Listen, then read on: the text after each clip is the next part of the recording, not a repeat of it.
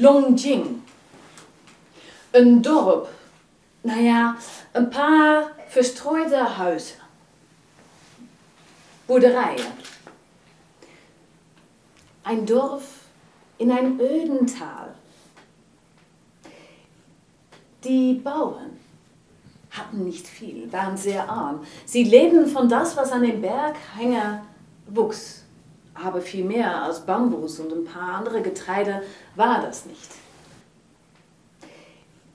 Sie arbeiten hart und viel, lange Tage, Tagen, um am Ende des Tages dann ein bisschen von das, was sie von dem Bambus und dem Getreide gewonnen hatten, zu verkaufen und der Rest zu behalten, um sich davon zu ernähren.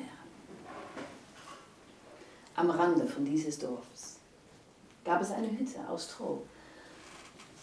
Eine Hütte, so wie es viele Hütten gab, aber diese Hütte war noch verfallener als die meisten Hütten. In de muren, daar zag je door de gaten het zonlicht naar binnen komen. En als het waaide, dan schudde de hele hut heen en weer. Een Hütte geprägt von Wind und Wetter. In dieser Hütte wohnte eine alte Frau. Ihr Mann war schon vor vielen Jahren gestorben und sie hatten nie Kinder gehabt. Sie war alleine. Sie war zu alt, um auf den Berghängen zu arbeiten und zu arm, um vernünftiges Essen zu kaufen. Aber sie hatte immer ein klein bisschen Reis und was sie hatte, waren 18 Teesträucher. Noch von ihrem Mann gepflanzt. Es ging den Teesträuchen nicht gut. Sie sahen verfallen aus, aber, aber sie brachten immer genügend Tee, um ein klein bisschen zu verkaufen. Und sie behielt immer einiges für sie, sich, weil es war wichtig für sie, dass wenn ein Reisiger in den Dorf vorbeikam, dass sie immer eine Tasse Tee bereit hat. Ein Neujahrsabend. In China ein großes Fest. Die Familien sammeln sich, kommen zusammen, um zu kochen, um Kuchen zu backen. Und die Frau war alleine in der Hütte und kochte eine Kanne Tee. Man weiß ja nie, auch am Neujahrsabend kann noch ein Reisiger vorbeikommen. Und da muss man eine Tasse Tee bereit haben. Es wurde geklopft. Und tatsächlich, die Frau machte auf und da stand ein Mann. Nicht alt, nicht jung, die ersten grauen Haaren waren da. Sie lud den Mann, den Mann in dem Haus hinein. Setzen Sie sich. Sie können eine Tasse Tee trinken, sich ausruhen. Und die Frau brachte eine Tasse Tee. Der Mann trunk und guckte sie an. Wie kann es sein? In ganz China kommen die Menschen zusammen zum Kochen. Warum kochst du nicht? Warum backst du nicht? Warum bereitest du keine Opfergabe aus drei verschiedenen Arten Fleisch?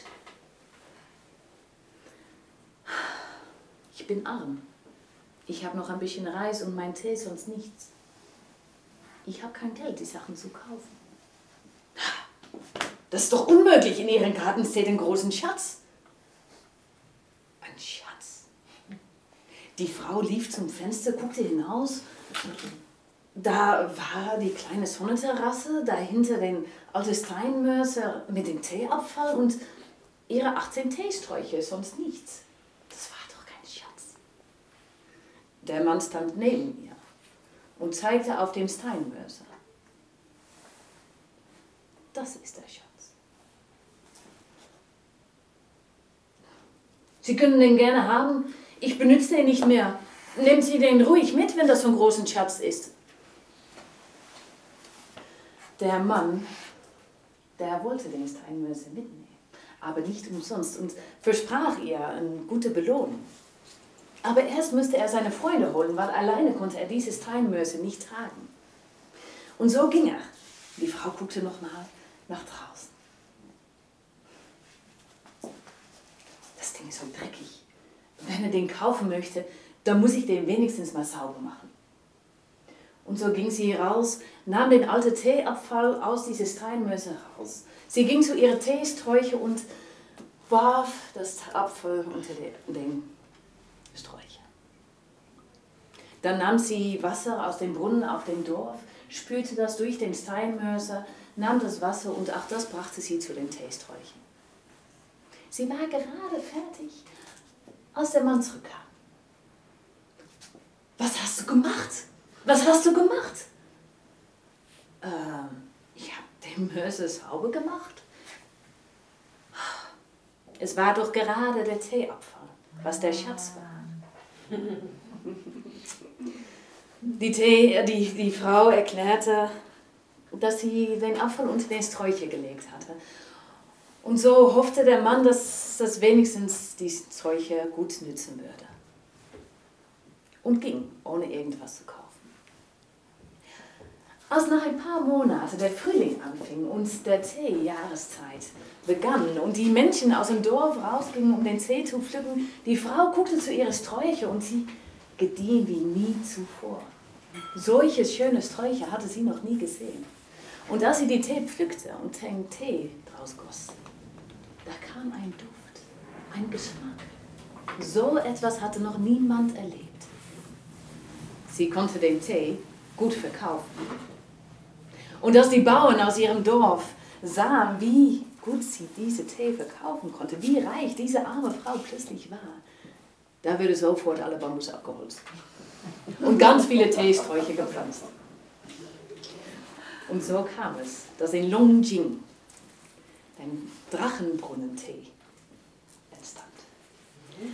Und aus diesem Dorf, da kommt immer noch viel Tee. Das Dorf ist jetzt reich und gehört zu einer der schönsten Orten der Erde. Und diesen Tee, diesen Drachenbrunnentee, bekommen sie.